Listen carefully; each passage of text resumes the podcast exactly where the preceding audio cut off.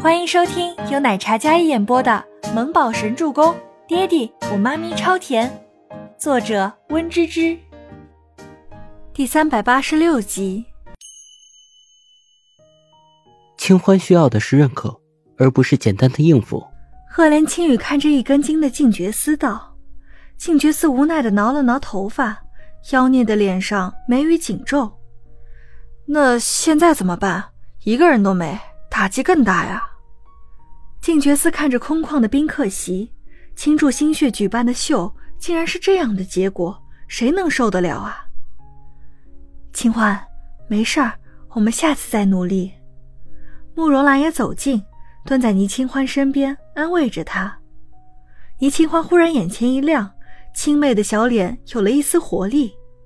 既然没有人来，那么我们就做线上的，拍成一支记录宣传片。倪清欢想了半天，他的心血可不能这么白费，哪怕如今已经跌落谷底，他也不能就这样放弃了。幸好他之前让团队去慕容家拍过一些素材，这次的秀没人来，那么他就拍成一支短片，当做公益宣传。他相信肯定还会有转机，他有信心。倪清欢清脆的嗓音带着些许雀跃，这让大家听了都有些放心下来。刚开始担心他打击过大会一蹶不振。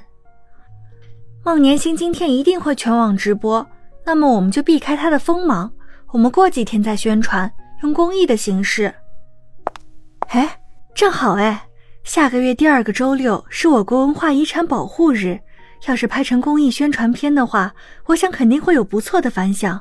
只不过，慕容兰说到这里，面露难色。没事，我不是那种一被打击就怀疑人生的人。再难的日子我都已经扛过来了，现在有你们大家陪我一起面对，我很知足。这一点点挫折没什么的。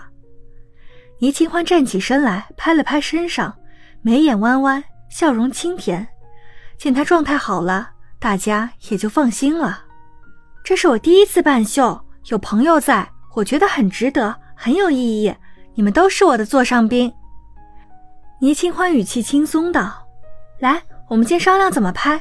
拍完之后，我们开香槟庆祝。”“好的，好的，倪总。”大家都异口同声的应道。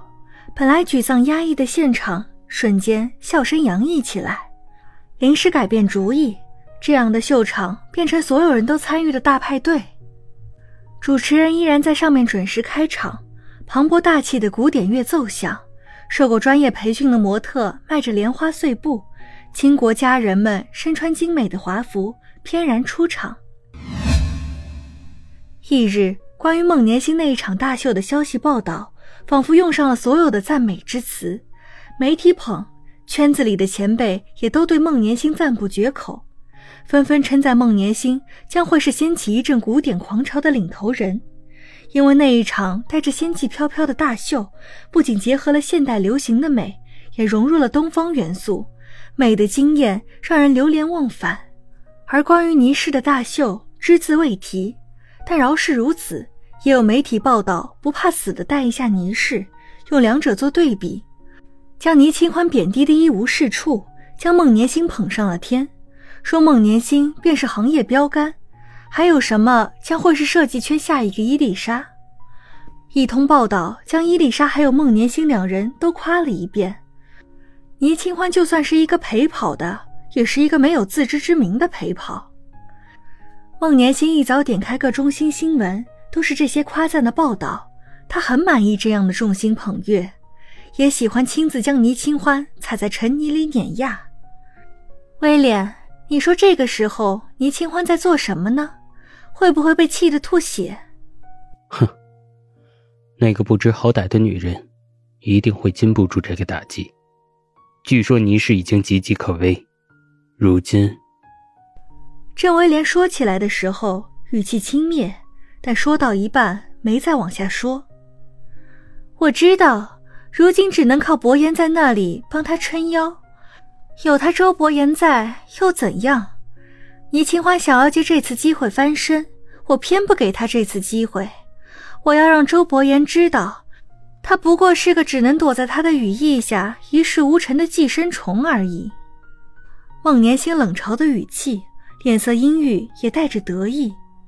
我要让伯言看看，只有这样优秀的我，才能与他并肩。孟年星不仅仅是要打垮倪清欢，也是证明自己，他做到了。如今的他众星捧月，是人人艳羡的女神，所有的光鲜亮丽都只属于他，而倪清欢连做他的陪衬都不够格。孟年星骄傲自满地想着，郑威廉听到之后没有再说下去，而是在旁边喝着闷酒。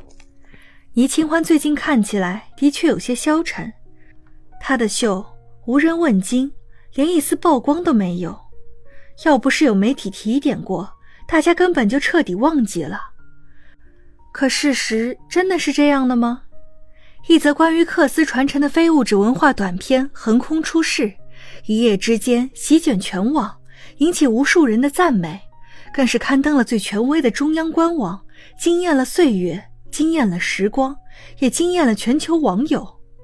视频里，模特穿梭在朦胧似幻的密林里，轻纱飘渺，佳人身影若隐若现。再用恰到好处的拍摄手法，将那精美绝伦的华服展现。一件件亮丽又带着东方色彩的华服，掠夺着人的视线。配以大唐礼乐，恢宏磅礴的古典礼乐拉开帷幕，震慑人心。每件衬衣单用颜色命名：靛青、绛紫。胭脂、鸦青、海棠、春绿、天青、黛蓝，缂丝布料为主要的设计，配以绫罗绸缎，像是穿梭回到了那个时代，那样文雅的名称，那样堪称艺术品的服装，那样倾国的美人。整个短片也就十分钟，但是造成了视觉的盛宴。最后交代了缂丝的传承世家慕容家的匠心手艺短暂的记录。